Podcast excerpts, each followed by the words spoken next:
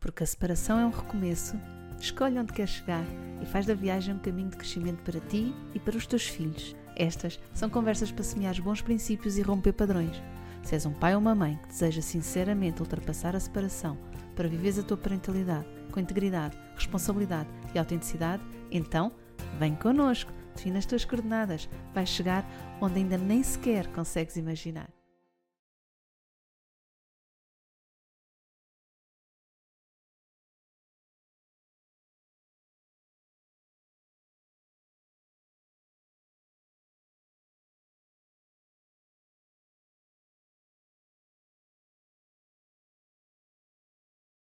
Porque a separação é um recomeço, escolhe onde queres chegar e faz da viagem um caminho de crescimento para ti e para os teus filhos. Estas são conversas para semear bons princípios e romper padrões.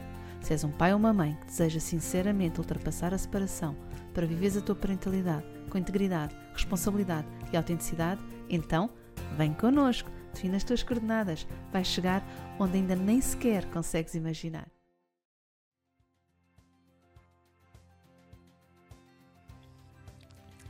Olá! Hoje vou estar à conversa com o Nuno Moronha. O Nuno tem uma página no Instagram que chamou, porque lhe chamam, Pai Fora da Caixa. O Nuno é um pai fora da caixa. E a conversa de hoje também é um episódio fora da caixa. Foi muito atribulado, mas também foi muito espontâneo e divertido.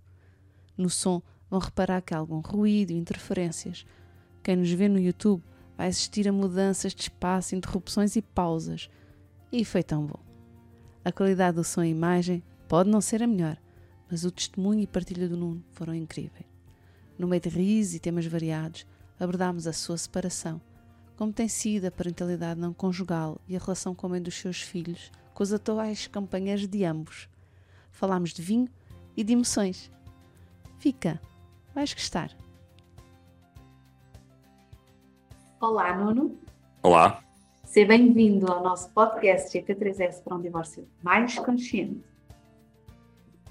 Ok, obrigado, obrigado. É sempre bom ter uma voz masculina uh, a trazer contributos uh, para nós e, e, aqui para as reflexões sobre a parentalidade, sobre as relações. Um, não, é, pais, não é costume, não é costume. Há muito menos pais homens a trazerem este, estes contributos, sim. Há muitas mães a contribuírem, menos É uma pais. pena. É uma pena, sim. Uh, primeiro porque desequilibra muito, traz, traz menos pluralidade, que é tão interessante Uhum. uh, aqui para, para, para o contexto do que é parentalidade, do que são as relações entre as pessoas, e portanto empobrece, o que é uma pena. Um, por outro lado, um, também nos dá um, um- um viés também um pouco interessante, porque uh, trazer quanto mais perspectivas trouxermos, tanto melhor. Aqui no Claro. caso concreto do nosso contexto, de que a parentalidade é vivida de forma não conjugal, pelo menos com uma parte da- da- das crianças e dos pais em que os pais estão separados, ainda mais importante se torna, porque há um pai que há de estar eh, na, na sua função e na sua relação de parentalidade com os seus filhos e que ter eh, esse, esse input e ter essas referências de outros pais homens, acho que é super interessante, sem ser sempre eh, nesta, nesta sombra do que é o feminino e a parentalidade no feminino. Embora também sabemos que é uma abstração esta coisa do masculino e do feminino, todos nós temos também essas coisas masculinas e femininas dentro de nós. E daí, olha, muito obrigada, é bom trazer assim esse, esse contributo. Ainda por cima, tu trazes uma parentalidade fora da caixa. sim, acho que sim. Não sei. Ah, é, é- eu tento, eu, tento eu, eu- eu costumo dizer isto muitas vezes. Eu sou um pai muito chato. E quando digo que sou chato, é porque ah, hum, recuso-me a criar filhos inúteis. Ah, e quando digo inúteis, são crianças que não vivem, que estão fechadas, que estão que não saltam, que não pulam, que não correm, que não se esfolam, que não se magoam, que não caem. Eh, enfim, não, não, não criar super atletas nem super crianças. Ahm, dizer acima de tudo que, que os meus filhos, a não sei que idades é que, idade é que tens, Mafalda? Tens que idade? Na Eu tenho, eu tenho 40, não, não é inscrição nenhuma, tenho 43 anos. Quaren- eu tenho 46, portanto somos da mesma geração. Ah, ah, eu sei que, que nos dias que correm é praticamente impossível que eles vivenciem a nossa adolescência ou a nossa infância não vai ser igual. Não, também não foi a nossa, não foi igual aos nossos pais, mas também se calhar acho que a nossa não foi muito, muito, muito radicalmente diferente da dos nossos pais. Uh, se calhar nós, nós pegando nos nossos avós, se calhar sim há uma diferença muito grande. Eu acho é que o salto geracional entre nós e os nossos filhos é que foi gigante em termos de, viver, de vivenciar do dia a dia. Uh, uh, é, é um, isto fruto também do, da, do advento das tecnologias, não é? E do online e tudo, tudo ficar à, à distância de, de, um clique. Uh, ainda há pouco tempo eu brincava com a frase vai buscar o dicionário. Que era como o pai me dizia quando eu lhe perguntava o que é que significa parentalidade, por exemplo. O meu pai dizia-me vai buscar o dicionário. Uh, uh, e, e, agradeço ao meu pai não ter dito logo uh, o que é que significava parentalidade. e eu quero que os meus filhos me agradeçam um bocadinho, não, não vai buscar o dicionário, mas se calhar outras coisas, outras coisas que, que eu lhes possa transmitir. Uhum. Aqui contextualizando, tu tens três filhos. Sim. E, e, não és um pai separado, portanto, tu, tu, vives com, com a mãe dos teus filhos? Não, não, sou divorciado. Ah, és divorciado? Divorciado. Não sabias? Não sabia! Não. Uou, olha, não, não sabia, que curioso. Ah, pá, não sabia, pensava que estava junto com, com, com a mãe dos, dos teus filhos. Um, não, não, sou, sou divorciado. Uh, já não estou desde 2018. Um, ok, estão separados há cerca de três anos. Sim, sim, anos. sim, sim. Okay. Olha, não sabia mesmo. E, e ainda torna mais, uh, mais interessante aqui a nossa conversa, porque então vamos para um lado. Para ti é, é tranquilo falar sobre o que foi para ti a separação e o que é esta parentalidade? Super tranquilo. Super tranquilo. Separaram-se há, há três anos, não mais, 2018, já estamos a quatro anos. Não, peço desculpa, 2018. Sim, 2018. 19, 20, 21, 22. Sim, sim. Já há quatro anos. Uhum. Portanto, do, do, e, ok, e, e, como é que como é que, como é que vocês uh, transmitiram essa informação aos vossos filhos? Numa, num jantar. Estávamos a jantar uh, e comunicámos que os pais continuavam amigos, que eram muito amigos e que estavam bem, mas que não iríamos, não iríamos uh, estar juntos. As reações. Uh, o Sebastião, o, do meio, abanou a cabeça, assim um bocadinho como não quero acreditar nisto. O Henrique, mais velho, tranquilo, sim. E a Margarida histérica, porque ia ter uma, uma, mais uma casa com um quarto para ela. Foi um bocadinho esta. A reação. Que idade é que a Margarida tinha? A Margarida agora tem, vai fazer 10, portanto tinha 6. 6 aninhos e os, o, o Henrique. o, o Henrique é o mais velho, tem 15, tinha 11, e o Sebastião tem, vai fazer 14 tinha, tinha 10 anos, 9 anos, Bem, 10 anos, mas uhum. fazemos coisas. Já idades um bocadinho diferentes, apesar de tudo, e portanto com, com impacto diferente. Tu sentes que essa diferença na forma como receberam a informação tem mais a ver com a idade ou tem mais a ver com, com a personalidade, com as necessidades, com o tipo de relação que eles acho que tem mais, eu, assim, eu, eu, eu não sou psicólogo, eu não sou psicólogo, mas acho que tem muito a ver mais com a personalidade de cada um. Uh, e depois também ao longo, depois ao longo do processo, ou do processo ao longo do tempo em que estivemos, em que isto foi acontecendo, não é? Porque o divórcio não é uma coisa instantânea, não é? É uma coisa que, que tem, que demora tempo, uh, demora tempo a assimilar, mas para mim foram um bocadinho complexos, uh, porque estava a viver em Lisboa, uh, perto da escola, e passei a viver no Seixal, na minha casa, que eu comprei a, antes de me casar, um, que é uma casa que tem uma energia muito boa, uh, é uma casa que eu, se tudo correr bem, não a vendo, só venderei por outra casa que tenha a mesma energia. Um, apesar da casa ter aqui ter uma boa energia, foi cansativo, não é? Todos os dias acordar uma hora mais cedo, acordar todos uma hora mais cedo, ter pouco tempo para tomar banho, pouco tempo para tomar pequeno almoço, entrar no carro, fazer às vezes uma hora, 45 minutos, uma hora de viagem para Lisboa. A distância não é, long, não é muito longa, mas Apanha-se um uh, trânsito. A ponte 25 de Abril Exato. é o trânsito da morte, como, a gente, como, eu, como, eu, como eu chamo há anos. Eu vivi em Almada há muitos anos, aliás, uh, eu gostava que os meus filhos tivessem vivido o que eu vivi em Almada, que foi uma cidade que me acolheu. Eu mudei de cidade aos 16 anos, vivi em Lisboa, depois passei para Almada e, e passei por uma cidade que tem uma vida inacreditável, uma, uma cultura, uma cultura, cultura, cultura, desporto, praia, uh, uh, fantásticos e lá está, essa, essa vivência que eu gostava que eles tivessem, é, que fosse um bocadinho do que eu vivi em Almada, era ótimo. Mas estava a dizer, é toda essa transição de passar de estar a 500 metros da escola para uma hora da escola, uh, foi difícil gerir, porque chegava a casa todos os dias, todos têm atividades, ou era o rugby, ou era a ginástica, ou era qualquer coisa, e se chegava sempre a casa um quarto para as nove, nove horas, uh, ter que despachar jantares, ter que preparar o dia seguinte, uh, às vezes chegava-me a deitar à uma da manhã, não era de estar a ver televisão, era de preparar as coisas para o dia seguinte. Uhum. Isso demorou algum tempo até eu encontrar a, a, a métrica e a mecânica necessárias uh, para, poder, para poder sobreviver. Uhum. É tão interessante trazer, pois, é tão, tão giro trazeres essa experiência de as coisas levam o mesmo tempo até, até entrarem na rotina, até a mecânica estar estabelecida e vocês conseguirem voltar assim a velocidade de cruzeiro, não é? Sim, um, sim. Tu já estavas acostumada a estar nesse envolvimento todo com os teus filhos ou foi uma aquisição? Desde o início. Desde Não, desde o início. Desde o início porque a, a, a Joana, a mãe dos meus filhos, é enóloga também.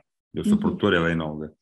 Uh, e desde sempre, desde o início, que a altura, por exemplo, agora estamos a chegar à altura das vindimas, eu ficava uh, nas vindimas praticamente de setembro até meados de outubro, 100% com eles. Obviamente que a gente visitava, íamos lá visitar, íamos, íamos ao Alentejo, íamos, enfim, sou 100% desde o minuto zero. Uhum. Qualquer um deles. E, portanto, quando foi a separação, não precisaste de ter um novo papel, esse papel já lá estava. Não, já lá uhum. estava. Uhum.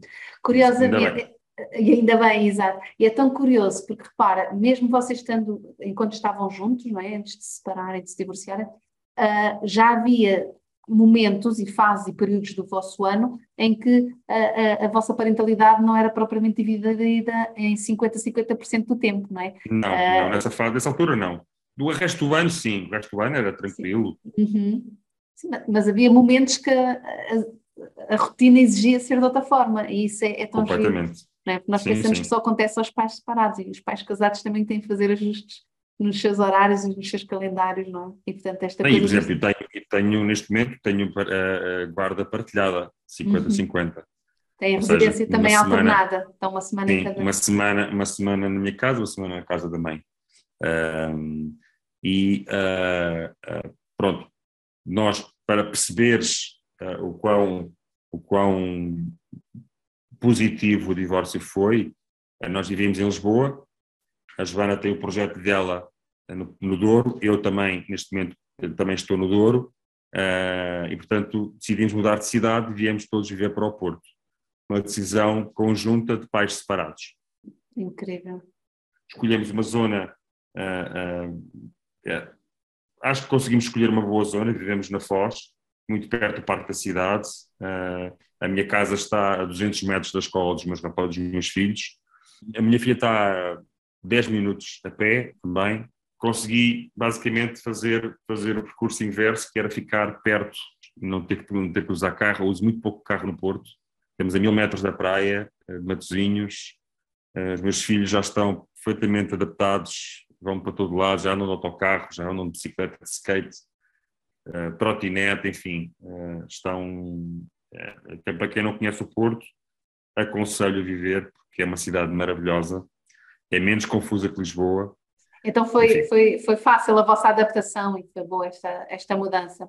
Uhum. É super fácil, uhum. estamos muito, eu estou muito satisfeito, os meus filhos também, Uh, uh, Outra parte positiva, se calhar que vais fazer essa pergunta, mas eu posso já dizer, a Joana tem namorado, eu tenho namorada, é uma família alargada, digamos assim, uh, e, e, e dou-me bem com o namorado da, da Joana, a Joana dá-se bem com a minha namorada, já, eles já vieram à minha casa, já fui à casa deles, portanto há, há uma, uma energia que, que, tem que ser desta forma, não há outra forma, por mais que, que eles, os namorados, não quisessem, teriam que levar com a família por inteiro. É, eu fico curiosa, tem que ser dessa forma, não tem. Nós assistimos, eu assisto a muitas famílias. Não tem, é verdade, não tem, mas. Vocês escolheram. Nosso, nosso, neste, neste universo, teria que ser desta forma, não há outra hipótese. Uh, uh, eu não vou desaparecer da família da Joana, nem a Joana vai desaparecer da minha família. Portanto, toda a gente se dá bem, uh, toda a gente se comunica, sem, sem barreiras, e eu fico muito feliz de ver os meus filhos serem bem tratados pelo namorado dela. Uhum. Fico feliz, não é, tá não fico invejoso, não me sinto substituído. Uh, uh, uh, e se, é, não, nunca foi nisto com a Joana, mas acredito que ela também fique feliz ver que a, minha namorada também trata bem os filhos dela. Uhum. Tão bom. Como é que vocês conseguiram construir isto? Como é que se constrói uma relação assim de após a separação? Bom, para já, nós sempre fomos amigos, desde o início. Já nos tempos da faculdade éramos amigos. Uh, começámos a namorar depois da faculdade, praticamente. Uh, uh, e, obviamente, que foi um, foi um choque para mim, porque foi ela que, que, que me falou sobre isso e que abordou a situação de, inicialmente, nos separarmos enfim, eu ir para a minha casa e ela ficar naquela casa.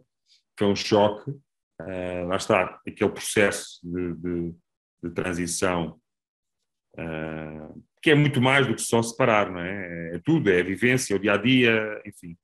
Um, mas eu não posso obrigar ela a gostar de mim, nem ela me pode obrigar a gostar dela. Portanto, isso, isso é, uma, é uma verdade absoluta. Uh, um, e, se ela está melhor assim, uh, eu também teria que ficar bem. Não, não, não fazia sentido estar a chorar, chorar, uh, chorei pouco, é verdade. Disseram-me para chorar mais, mas uh, se calhar chorei noutras situações, se calhar, e, e, e essa situação também ajudou a chorar, porque os homens também choram. Claro que os homens também choram. Por acaso, posso, posso dizer uma coisa muito gira, vi um, fiz um, um post muito giro Está no meu, no minha, nas, nas fotos do nas fotos do, do, do Instagram? No Instagram, que é os homens também choram e as meninas também se masturbam. Uhum. Isto é que é verdade. Ok? Não, é, não tem que haver tabus dos homens chorarem, porque há sempre a ideia de que só os homens é que se masturbam e que as mulheres não. Enfim, e, desculpa estar por este assunto, mas é bem por causa da história do, do, dos homens também choram. E pronto, e, e, acima de tudo, ficou a amizade, mas acima disso tudo ficam os filhos. Os filhos têm que ficar acima de qualquer quesilha, qualquer guerra entre pai e mãe, ou de marido e mulher. Uh, nós nunca discutimos muito à frente deles, uh, não porque não porque não queríamos, é porque não era uma coisa que acontecia com regularidade.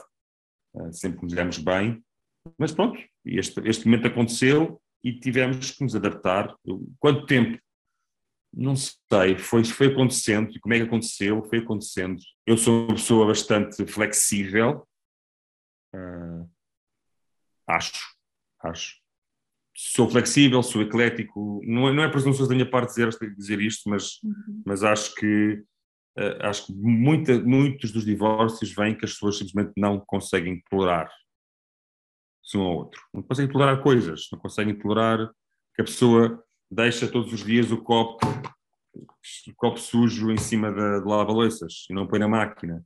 É que são coisas muito básicas. Isto é, isto é o básico do básico. Uh, mas, enfim, há situações em que, de facto, às vezes a gente tolera, outras vezes engole-se, outras vezes refila-se. É um hum. bocadinho assim. tem que ser assim, desta forma, não há outra hipótese. Para mim, Uhum. para mim é a minha aqui- visão. Eu fico aqui curiosa que eh, esta ideia de ser-se apanhado de surpresa, não- quando alguém nos comunica que quer separar, há sempre aquela suspeita de, a sério, foi mesmo de surpresa, não tinhas pistas nenhumas, ou estavam lá pistas e andaste a não querer ver. Como é que tu agora, olhando para esse momento, eh, te recordas? Nós tínhamos tido alguns, alguns problemas ah, ah, duas vezes. E, e achei que as coisas tinham-se resolvido. Eu também sou um bocadinho sonhador Uhum. E acreditar que as coisas se resolviam e que estavam bem. Ah, ah, tenho, tenho a minha cota parte de culpa, ah, porque acho que é importante lá para uma pessoa deixar de gostar ou naquele momento não achar que não fazia sentido, não é culpa dela. eh, e acho que aí não é.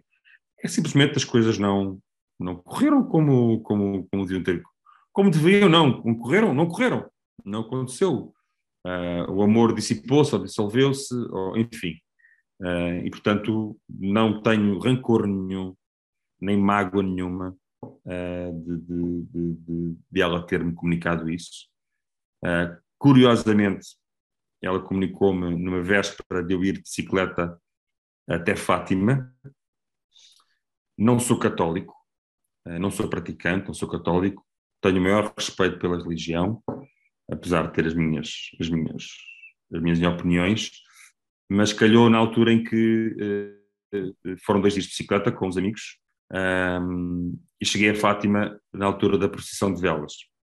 Não sei se alguma vez viste ou Não. estiveste presente. Nunca.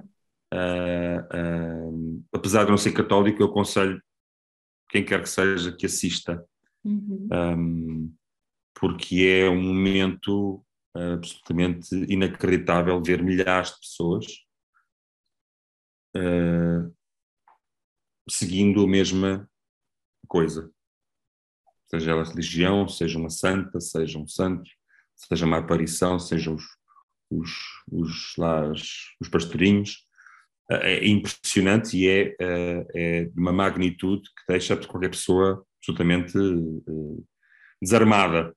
Uhum. Um, uh, e, portanto, foi nessa altura, e ainda bem que calhou nessa altura, porque de facto uh, senti ali uma energia muito engraçada, muito positiva. Uh, acima de tudo porque as pessoas que estão ali são pessoas de bem. Tudo que aquelas pessoas estavam ali, não conheci ninguém, a não ser os meus amigos com quem, com quem eu estava, uh, mas marcou-me e, e, e, portanto, nunca mais, jamais esquecerei esse momento. Uh, se calhar, se não tivesse feito nada nos dias seguintes ao saber isso, ao saber a, a decisão dela, teria sido se calhar diferente acho eu, não sei. Hum.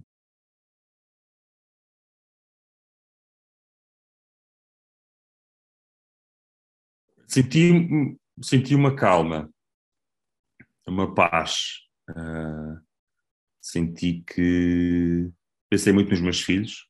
Uh, um, pensei que teria que fazer tudo possível para que eles ficassem bem. Era, era o meu primeiro objetivo. Não era eu ficar bem eu acho que acho que um, acho que um, nós está acima de tudo estão os nossos filhos e eles é que têm que estar em primeiro lugar porque nós acho que já estamos crescidos e adultos já sabemos lidar já passámos muitos muitos choros namoros uh, não namoros enfim uma série de coisas que nos aconteceram ao longo da vida que nos deram bagagem para a gente poder encaixar uh, uh, as, as, tristezas, não é? E acho que tem, lá está, se tivesse 20 anos, já tinha chorado, dava reino e andava aí a ouvir músicas melancólicas, que era o que eu fazia quando, era, quando tinha 20 anos, quando uma namorada acabava comigo ou, ou separávamos, em vez de pôr música positiva, não, punha música triste, porque é uma estupidez. Nós estamos em baixo e vamos carregar, ainda vamos enfiar mais. Um, não foi o caso desta vez, também não me recordo de músicas a que ouvi, Uh, mas, uh, mas sim, aquele momento foi, foi, foi positivo e foi bom uh, apesar de não, lá está, que não sou católico, tenho ido todos os anos de bicicleta com eles até lá, deixo sempre umas velinhas para os meus filhos e para os meus. Um, e pronto, acaba por ser, acaba por ser uma, uma tradição. Uhum. É, é, curioso porque falas da experiência de calma, não é? Uh, sim, que sentiste sim. essa calma lá. Uh, por, por, algum motivo uh, vem-me a mim a palavra de fé e de, de esperança. Uhum. eu também não sou católica, também não sou religiosa. E, e, embora, embora tenha sido um género de uma inveja positiva, assim, um, um ciúmezinho de quem consegue ter essa fé e essa esperança, alguns, uh, no, numa entidade, seja ela qual for que as pessoas claro. não é?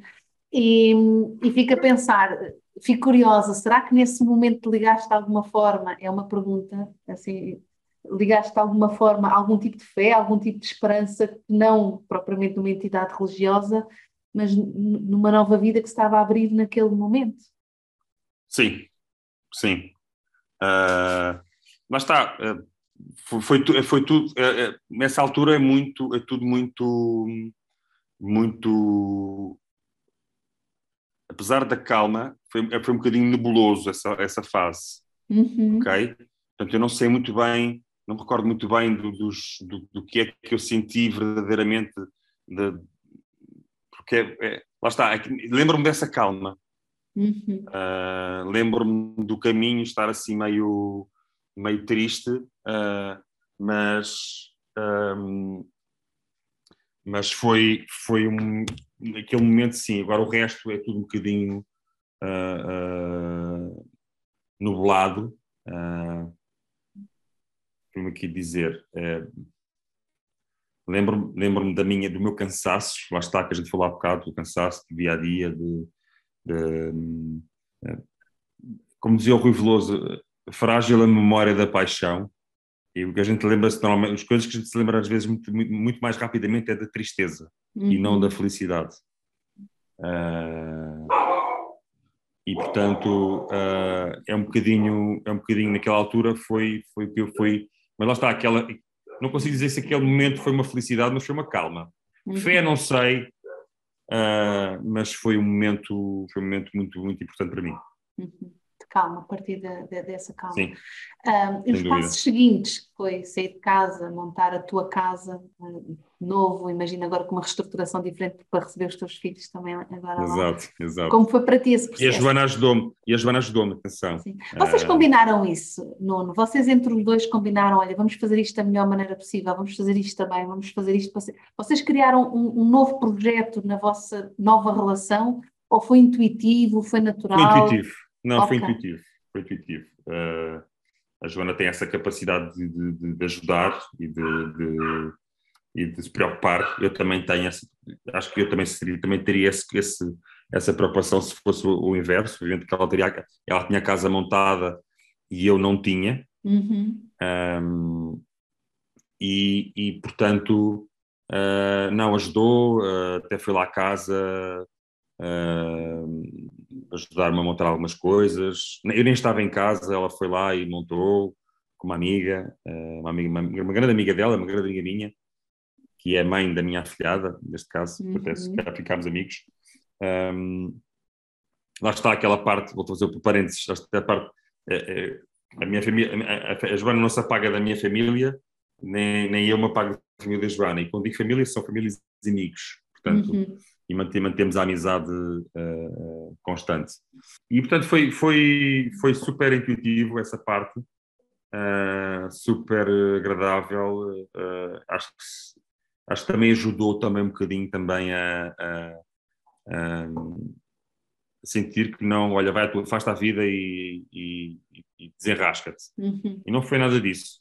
Não foi nada disso. Ok. Não sentir a rejeição, é isso? Não sentir a rejeição.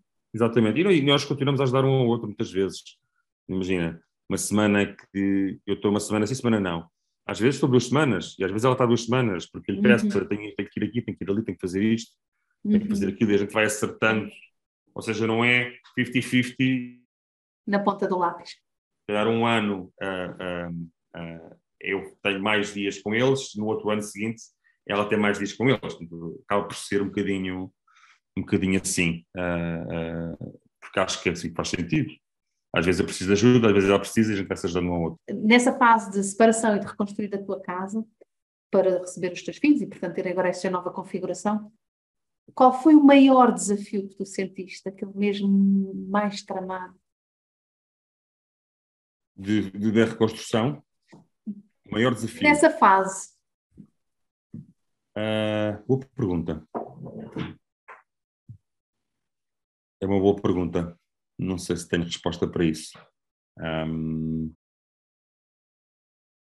eu acho que uh, o desafio era, era que, que, as coisas se equilibrassem novamente. O desafio era que uh, eles sentissem o mínimo impacto uh, na, na, separação. Uh, isso,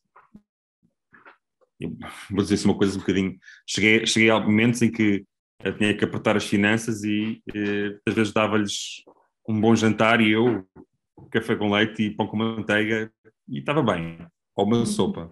Uhum. Foi, foi, pouco, foi pouco tempo, acabei por as coisas pegaram mas aquele momento em que, de facto, um, eu queria era que eles não se, não se apercebessem, uh, não, não é esconder as dificuldades, eu acho que a gente não tem que dar sempre a parte fraca. E eu gosto é que eles vejam o pai, que o pai é forte, que o pai é um super-homem. Mesmo que pinta as unhas. Sim, minha filha, minha filha pinta as unhas. Agora já não tanto, mas uh, uh, eles sabem que o pai não é perfeito. Eu digo que não sou perfeito. Aliás, não há pais perfeitos. Tenho os meus erros, tenho as minhas falhas. Uh, às vezes dou um berro a mais. enfim, acontece. Não é não há pais perfeitos e, e eu, eu, estou longe de ser perfeito. Uhum. E, e, e, nessa, nesse grande desafio que tu querias conquistar e ultrapassar, que é voltar ao equilíbrio rapidamente, qual foi a tua maior ferramenta? A maior ferramenta? O, o teu maior recurso, o teu melhor recurso. Ser, ser positivo, ser uh, acreditar que, que as pessoas, as pessoas estão sempre a dizer que eu estou sempre a rir, passo a vida a rir-me, que estou sempre feliz e estou sempre contente. Uh, uh, é algo que não me abandona, mesmo na tristeza.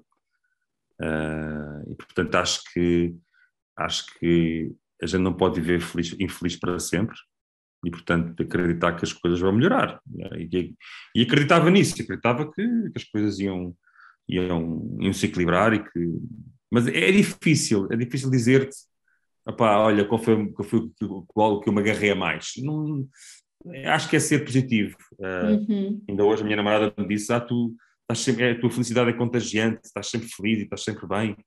As coisas, acho que não estou sempre bem. Acima de tudo, uh, uso o bom senso, usemos o bom senso o tempo todo. Acho que é importante. Eu vou dar um exemplo do bom senso. Bom senso, se alguém pegar num carro e não ultrapassar pela direita uh, consecutivamente numa autoestrada. Hum, é, essa pessoa não tem bom senso. É um exemplo básico. Eu uso, uso isso, uso isso uh, quase 24 horas por dia. Uh, o que é que está bem, o que é que está mal, o que é que é correto, o que é que é incorreto. E daí muitas vezes sentir-me uh, triste porque às vezes fui incorreto uh, para, para com os meus filhos, muitas vezes sopa com, com os meus amigos, não tanto, porque acho que não se zanga muito com os amigos. Com os amigos é raro a gente zangar-se. Acho que nunca me zanguei com um amigo meu até hoje. Acho, assim, verdadeiramente nunca. É bom senso, ser, ser bom, ter bom senso, ser, ser racional, uh, também emocional. Acho que é emocional. A gente não são, sendo 100% racionais, racionais não funciona. Acho que também temos, temos uma parte emocional que muitas vezes nos, nos, nos desilude, mas isso faz parte. Não deixas que as emoções fiquem ao volante, é isso? Às vezes ficam. Ah, Às okay. vezes ficam. Às vezes é inevitável. Às vezes não conseguimos, não conseguimos uh, controlar. E, e lá está. E, e se calhar também aconteceu, não sei se tens filhos ou não. Tenho, tenho quatro filhos. Quatro? Quatro. Quatro, Uau. quatro rapazes. O mais novo chama-se Henrique também, como o mais Ok.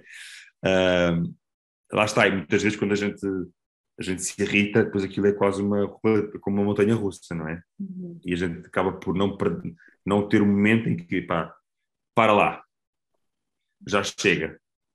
Não, depois está, está, está, está, está, e depois... E já foste. Já uhum. fui. Uhum. E, e, portanto, uh, mas tirando esses momentos, acho que na soma consigo ser mais positivo para os meus filhos do que negativo. Uhum. Quando, quando te apanhas ou quando reparas que tiveste um momento menos feliz, menos interessante do ponto de vista da vossa relação e da vossa conexão, o que é que tu fazes para reparar esses momentos? Uh, já também fico muito triste. Fico muito triste. Fico mesmo. Uh, e eles percebem uhum. e vêm ter comigo. E ficas triste com quem? Comigo. Uhum. Acho que é um misto. Acho que uma parte sou eu e outra parte é porque eles também erraram. Uh, uhum. Ou, a meu ver, eles erraram. Porque eles têm, eles têm a razão deles e eu tenho a minha. Não é? Depois há este choque uhum. que, que, não, muitas vezes não, não, não dá. Não dá, não, não, não tem, não tem, não tem como, como, como se juntarem. Um, mas fico triste uh, e digo-lhes, digo-lhes mesmo, sem medos. Eu estou muito triste estou mesmo desiludido, triste. Uh, e eles percebem, e ainda semana passada, há pouco tempo, uma semana ou duas, duas semanas, uh, portaram-se muito mal no restaurante.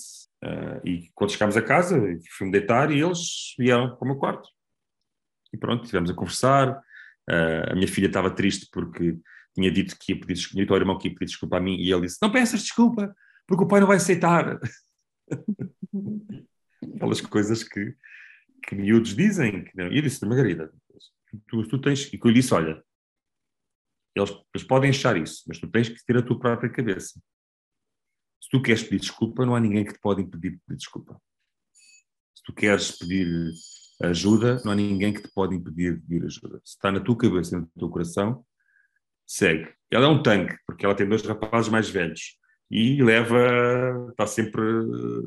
Ela também, também, também tem a sua personalidade muito forte, também irrita muito os irmãos, ela, os irmãos irritam a ela, portanto, há ali um, vulcão muitas vezes.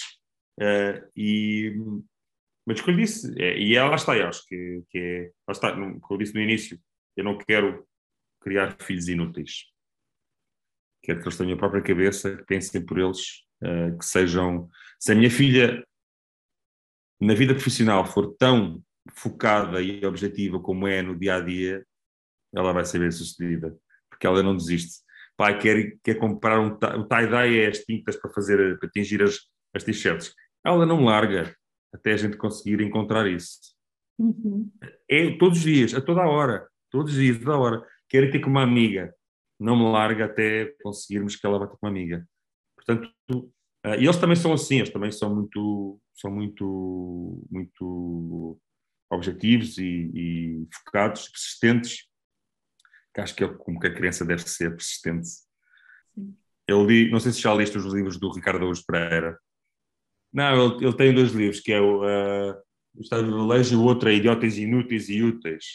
E ele tem um, são artigos que ele escreveu, são artigos que ele escreveu para a Folha de São Paulo.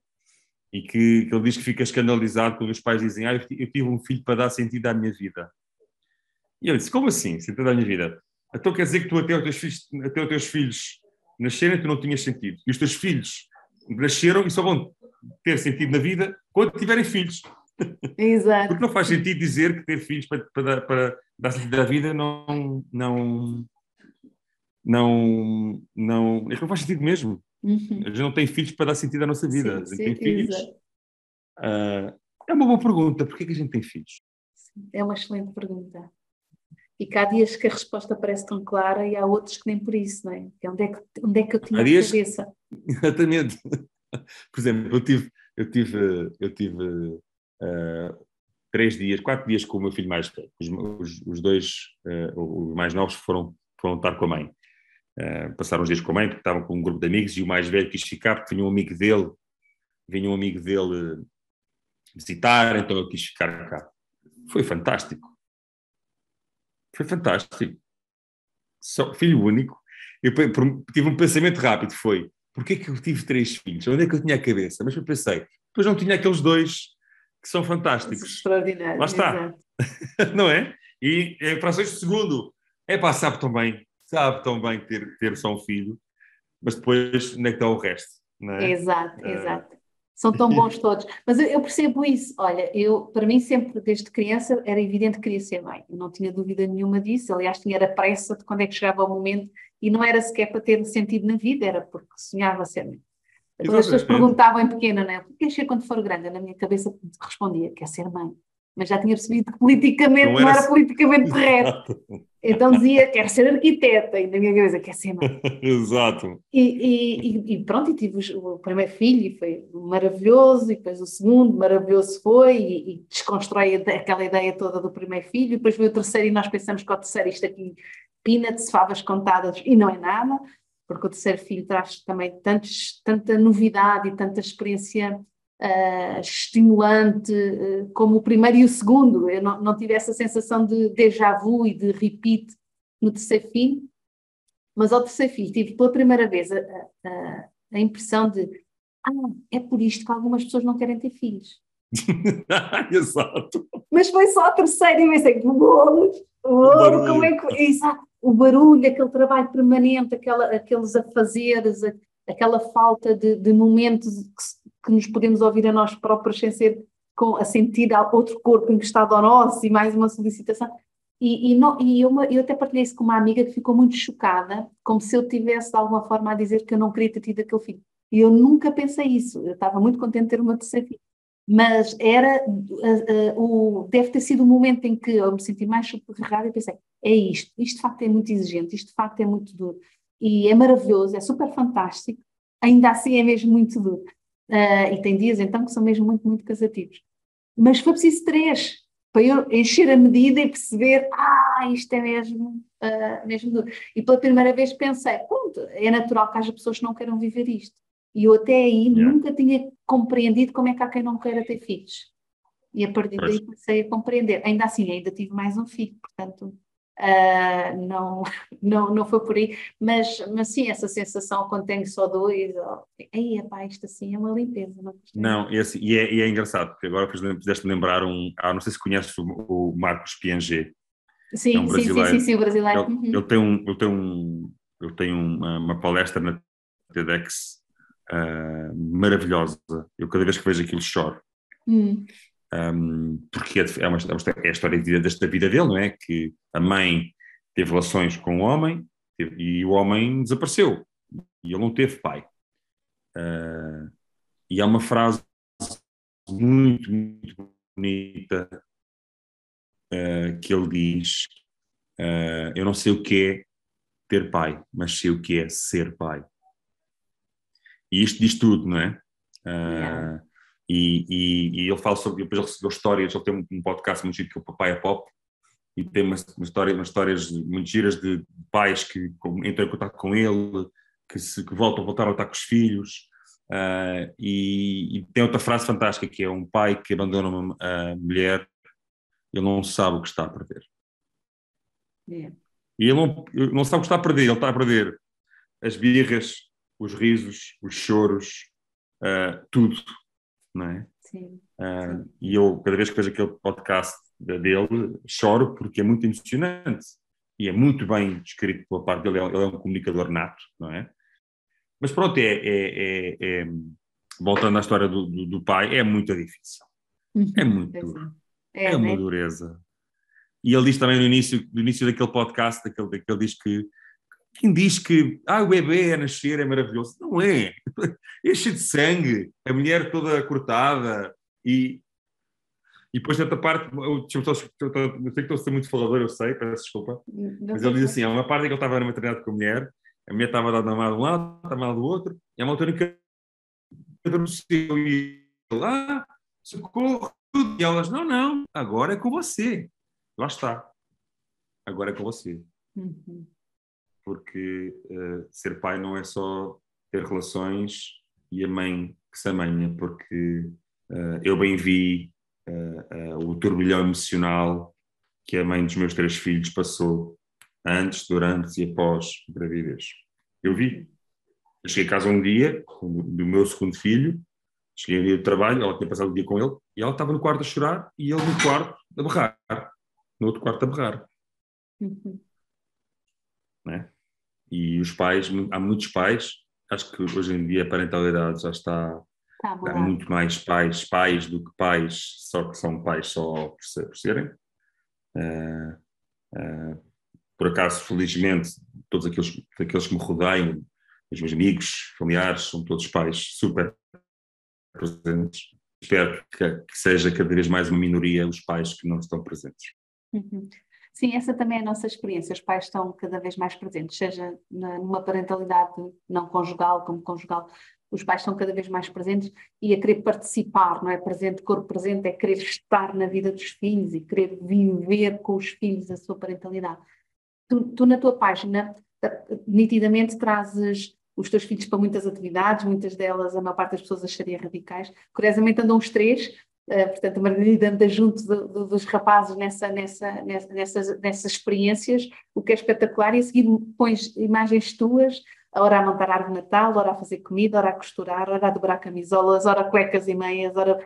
E, e acho tão, tão, tão interessante tu misturares tudo isso na, na página um, e, e tornar as coisas mais transversais, independentemente do género, não é? E tu trazes isso com, com muita, eh, muita assiduidade, essas várias imagens. Eu acho que aí vem muito também de é? Ah, ah, acho que a minha mãe, minha mãe e o meu pai, acho que sempre me deram, sempre me deram tarefas. Aliás, eu, os primeiros, os primeiros, os primeiros trocos que ganhei, os primeiros centavos que ganhei, foi a passar a ferro. Minha mãe tinha roupa a passar a ferro. Disse, olha, queres ganhar algum dinheiro? Eu quero. Então, olha, deixa passar a ferro. Eu também. Ah, cada peça ganhava cinco escudos. E um milheirzinho e juntei. E, portanto, e não tenho, não tenho vergonha nenhuma de dizer que sei passar a ferro com a mão Uhum. esquerda. Uh! Mas és canhoto? Não, não sou, não sou, mas dá-me mais jeito com a mão esquerda, não me perguntes porquê. Mas sempre, e pôr a mesa, tirar a mesa, pôr a máquina, tirar a máquina. Tinha, tinha grandes discussões com a minha irmã, porque uma semana era um a fazer uma, tirar a máquina, outra semana era outro, depois ela falhava e eu tinha e eu tinha que fazer no lugar dela, depois não compensava, e era uma guerra. Mas pronto, mas são momentos que se guarda para a vida. Ah, sempre tivemos muitas tarefas, portanto eu sempre fiz isso tudo. Sempre gostei de cozinhar, sempre gostei de ver a minha mãe cozinhar e o meu pai. O meu pai é um cozinheiro ex- excelente. Ah, e portanto, ah, tudo aquilo que aparece aí não é nada forjado para aparecer na página. Uhum. O dobrar os, guardan os, os- os sacos de plástico em triângulos. Exato, exato. A minha mãe sempre fez isso. eu sempre vinha fazer isso. E de facto ajuda, porque não é tudo ao molho. não- E ocupam porque- muito menos ocupam- espaço, não é? Claro. É, é, sim, sim. E portanto nada ali é forjado, Uhum. nada, não, não, não tenho, a página, não, como tu sabes, o marketing pode vender muita coisa, isto vivemos no tempo dos influencers, eu não quero ser nenhum influencer, não tenho ambições, eh, dá trabalho, eh, gosto de fazer, gosto de mostrar um pouco, já estive mais ativo, confesso, agora estou um Uhum. bocadinho mais parado, eh, mas eh, é sempre fui sempre sempre quis que os meus filhos fossem o mais autónomos possível. Meus filhos andaram muito pouco de carrinho no, centro comercial. Andavam a pé, Uhum. muito pouco. Meus filhos subiam a um parque infantil ali na Costa da Caparica, em São João, tem umas coisas, umas, umas, tudo de madeira, que tem uma parede escalada. Os filhos com dois anos subiam aquilo. E havia pais que tipo, olhavam, tipo, quase que iam querer ir lá. E eu não, eu estava ali. Não, ia, não, estava, não estava sentado no banco a vê-los a fazer isso, né? Claro. Estava ali se eu explicava, olha, põe o pé aqui, põe o pé aqui, para eles subirem. E eu, lá está, tenho falado de muitas pessoas que sigo. Há um astrofísico, que deves conhecer, que é o Neil deGrasse, astrofísico afro-americano, afro-americano, que é um sim, gajo sim, sim, genial. sim, sim, sim. Ele tem uma entrevista muito gira que diz, um, diz o seguinte: Eu e a minha mulher uh, escolhemos um caminho para os nossos filhos. Se tiver que ser o mais longo e o mais difícil, fazemos. Vou dar um exemplo. Uh, ele falou de experiências de pôr um pé numa poça de água e a água fazer assim, uma cratera. Uhum. Ele viu uma criança com uma mãe, e a criança estava cheia de galochas aqui, e uma poça enorme à frente. E ele diz assim: pensar para ele, deixa, deixa a miúda pisar. deixa a Emília pisar. E a mãe não deixou. E ele, pumba, uma experiência que a criança não viveu. Acabou de perder. É. Outro exemplo, Freeport, com os meus filhos. Aquilo tem umas fontes de água que saem por baixo. Sim. Era um dia de calor. Epá, e os miúdos começaram a ir para lá. Loucura. A tapar, a tapar a coisa, a água ali para cima, todos encharcados. E as pessoas passavam, em vez de dizerem, tipo, olha que giro, não, tipo. Como é que deixa uma coisa desta? E aquilo, eu olho para aquilo e eu voltava a fazer igual. Portanto, o mais difícil é, é, é, tem que ser sempre o caminho. Eu acho que não tem que ser o caminho mais difícil, tem que ser o caminho que os ensina. Uhum. Sim. Parece quase, parece quase, estou a falar isto, parece que sou quase um, um psicólogo de crianças que estou a dar aqui umas dicas. Não, eu acho que eu acho que acima de tudo as crianças têm que lá estar com isso no início, cair, uhum. fazer feridas. Meus, meus filhos estão sempre todos esfolados. Então, quando vamos para os Açores, vêm de lá todos esfolados. Baratos partidos, cabeça partida, cheio de arranhões. Ah. Minha filha ainda não partiu nada, graças a Deus. Por acaso, nesse aspecto. Olha, é pacífico quando eles fazem esse tipo de mazelas contigo e a seguir vão para a mãe Há, alguma questão com isso? Nada. Nada, zero. Eu imaginava zero. que não, mas era só para ter certeza. Zero, zero, zero, zero. Nada Olha, disso.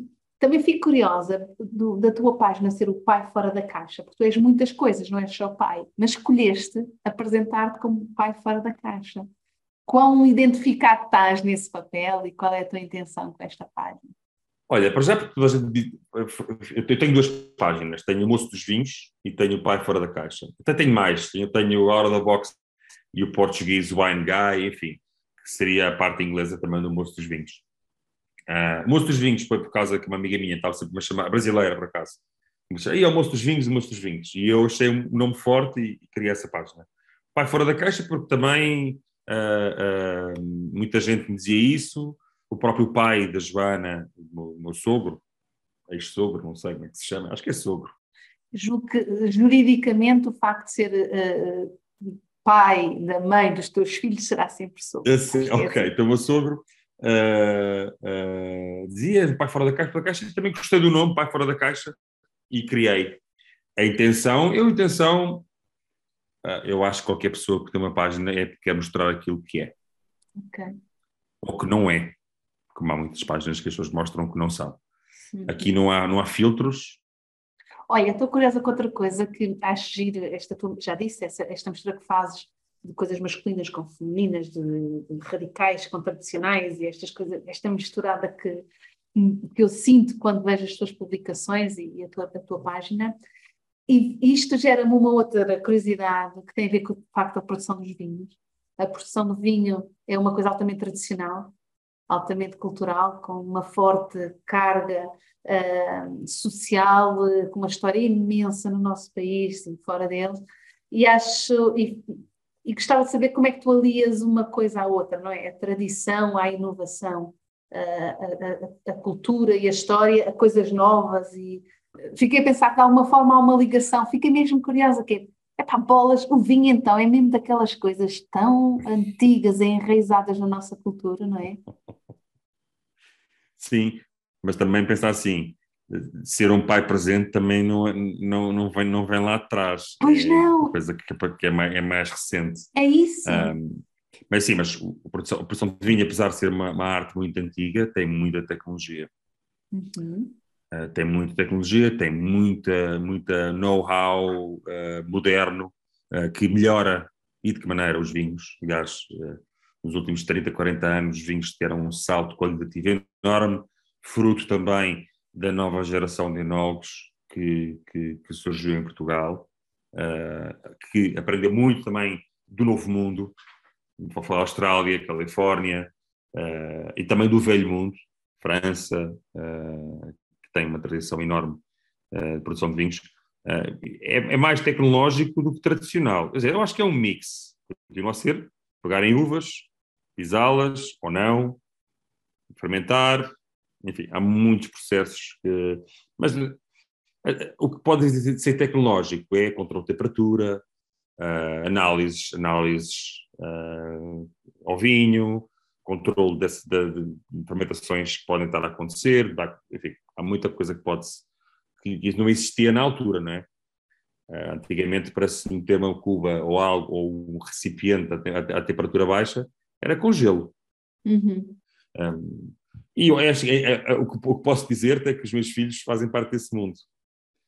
Uh, escolhem uva, pisam uva, uh, provam as uvas, cheiram os vinhos, ainda não provam, mas a minha filha tem uma capacidade incrível, ela consegue agitar o copo. Eu vi no outro dia um vídeo com a esquerda e com a direita. Eu nunca vi ninguém fazer isso. Eu próprio tenho dificuldade com a esquerda. Apesar de ser, ser ambidestro, ou ter alguma parte ambidestro, não consigo fazer como ela. Mas ela aprendeu aquilo. Olha, eu antes, antes da pandemia tive uma experiência com, com prova de vinhos, em que fui, uh, havia um, festival do peixe e que tinham lá um evento com vinhos e, e fizeram um jantar de harmonização. Uhum. Provavelmente para ti estou a dizer uma coisa banalíssima, para mim foi uma coisa extraordinária, completamente, olha, fora da caixa. foi incrível. E foi espetacular provar os vinhos, portanto, estava um chefe a fazer comida, depois nos era servida, e era acompanhado com um vinho específico para aquele prato que nos estava a ser servido. Depois vinha outro, depois vinha outro, aquilo foi uma série dele uh, pouca comida e pouco vinho, bem entendido, senão ninguém aguentava. Exato. Uh, e foi uma experiência incrível do ponto de vista sensorial, foi mesmo, mesmo, mesmo muito incrível. E comecei a perceber como há, de facto há vinhos que, conforme o que estamos a comer, faz uma diferença substancial até ao ponto de não se reconhecer o vinho, é como se não fosse sequer o mesmo vinho, é impressionante.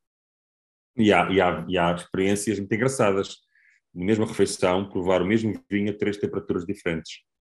A três temperaturas diferentes. Um hum. vinho a 5 graus, outro a 12 e outro a 18. Um branco, por exemplo, já, já fiz isso. Já fiz isso? Uhum. Não, já tive um em que, em que fizeram isso. Uh, que é. Nem parece o mesmo vinho. Pois, é, é, tão impressionante. E já me fizeram uma prova, uma prova cega na, no, no Semaneiras, do restaurante do Lubomir Stanisic, uh, em que uh, deram o mesmo vinho em temperaturas diferentes e eu tinha, tinha uma, uma folha que tinha que tentar, tentar, tentar adivinhar a região, as cartas, e depois, depois no final, quando disse, um, um, disse que era uma região, outro disse que era da outra, acertei uma, falhei a outra, e depois disseram o mesmo vinho em temperaturas diferentes. Ah, está. É, é, é, é é, isto é mesmo assim, são coisas que são fora da caixa. É mesmo, é mesmo. tu continuas a gostar de vinhos e de provar muito, vinhos e ter esta experiência muito, com os vinhos? Muito, muito. Lá está, sendo produtor, uh, uh, as pessoas acham que a gente bebe, bebe muito vinho, a gente não bebe muito vinho, a gente prova muitos vinhos. Gosto de comprar vinhos novos, uh, ainda há pouco tempo tive, tive, tive, tive fora e comprei vinhos, vinhos dessa região, enfim, gosto sempre de provar, quando vou a um sítio, por exemplo, se for ao Dão, gosto de provar vinhos do Dão, se for a Barcelona ou a Espanha, gosto dos vinhos espanhóis. Enfim, França igual, acho que faz sentido. Alemanha também. Uhum. É o que faz sentido é provar vinhos, uh, falar com as pessoas do restaurante. Olha, pá, aconselha-me um vinho daqui, uma casta especial, uma coisa que faça sentido para o jantar. E é assim, não, não sou raramente olho para a carta, raramente. Uh, peço, chamo o sommelier e digo, olha, diga-me, que é que eu posso ver? Isso é que é giro, é ele mostrar uma coisa, porque é giro, porque o trabalho dele é esse. Eu acho que a gente não pode, não podemos menosprezar o, o, o sommelier, porque acho que é um trabalho super valioso para o mundo dos vinhos. Esta coisa de, dos vinhos terem uh, sabores de tal maneira diferentes que pode ser difícil sequer distingui-los em função da temperatura que eles têm, é possível, e agora estou aqui eu talvez a alucinar, que também tenhamos uma experiência brutalmente diferente se tivermos emocionalmente a consumir os vinhos em estados diferentes? Completamente. É? Completamente, claro. Okay. Lembras estás a falar de quando estavas triste ouvias músicas melancólicas para ficar ainda mais triste e ainda mais enterrado na fossa? na altura, sim. É. Uh, também há vinhos específicos para cada uma destas emoções do género. Qual é o vinho bom quando estamos tristes? Isso é uma excelente pergunta e é uma excelente ideia. Uh, nunca pensei muito nisso. Uh, eu acho que o vinho deve ser, acima de tudo, deve nos saber bem. independentemente se são 25 euros, 10 euros, 100 euros, 1000 euros, whatever. Uh, tem que ser um vinho que nos apeteça beber. Seja triste, seja feliz. Acho que a pessoa. Um, isto é muito fisiológico, não é? é uhum. eu, eu, eu, por exemplo, agora, antigamente eu bebia poucos brancos. Agora 80% do que eu bebo é brancos. Porquê? Porque eu acho que o tinto pesa. Eu estava a pensar mesmo nisso, quando estamos tristes o tinto fica melhor, não é? Não sei, nunca pensei muito nisso e não, não confesso que não tenho nenhum, não tenho nenhum, nenhum, não há nenhum vinho que eu beba uh, perante o meu estado emocional. Acho que percebe-se, mais vezes, é uh, que aquele vinho que a gente gosta naquele momento não nos soube bem. Quando estamos tristes. Hum? Não nos soube bem, seja triste ou feliz, ou zangados, ou. Não. Uh, não bate certo. É e nunca te lembraste de ligar isso ao estado emocional? Não, nunca me lembrei. Mas é uma boa ideia. Vou fazer uns, uns vou pegar essa ideia, vou roubar essa ideia e vou fazer assim uns, uns... Eu costumo associar vinho com música muitas vezes. Vinhos com música, sim, acho que há vinhos que sabe bem uma música mais acelerada, vinhos que sabem uma música, uma música mais, mais lenta, enfim. Uhum. É, é, harmoniza-se, pode-se harmonizar tudo. Eu acho que a harmonização pode ser quase, quase de tudo. Estado de espírito, temperatura, música, Família. Enfim, família. É verdade, é verdade. E, e muitas vezes, eh, lá está. Uh, uh, uh, eu bebo mais brancos que tintos, mas em situações que estou com os amigos, se calhar, se a malta vai para os tintos, eu sigo. Uhum. Fico, fico um bocadinho mais alcoolizado, porque mais álcool, mas, mas não por aí, é por aí. Não é por aí. Não conduz a seguir, portanto não há problema tens sempre esse, esse cuidado, é? esse tal bom senso que para ti, desde o início, estavas a dizer tão importante. Sim, uh, uh, já tive menos bom senso, agora tenho mais. Quem, quem, quem nunca errou, porque tira a primeira pedra. uh, olha, eu não me atrevo a tirar nenhuma pedra. Nuno, estamos a terminar. Eu gostava de saber se agora tu pudesses ir ter com o Nuno, que em 2018 estava a deparar-se com, com uma mudança na sua vida a partir do divórcio e agora ser pai uh, num outro contexto, uh, o que é que lhe dirias? Um, parece quase uma frase clichê que a gente ouviu durante muito tempo, nos últimos dois anos, que é vai correr tudo bem. Uhum. Era o que eu diria.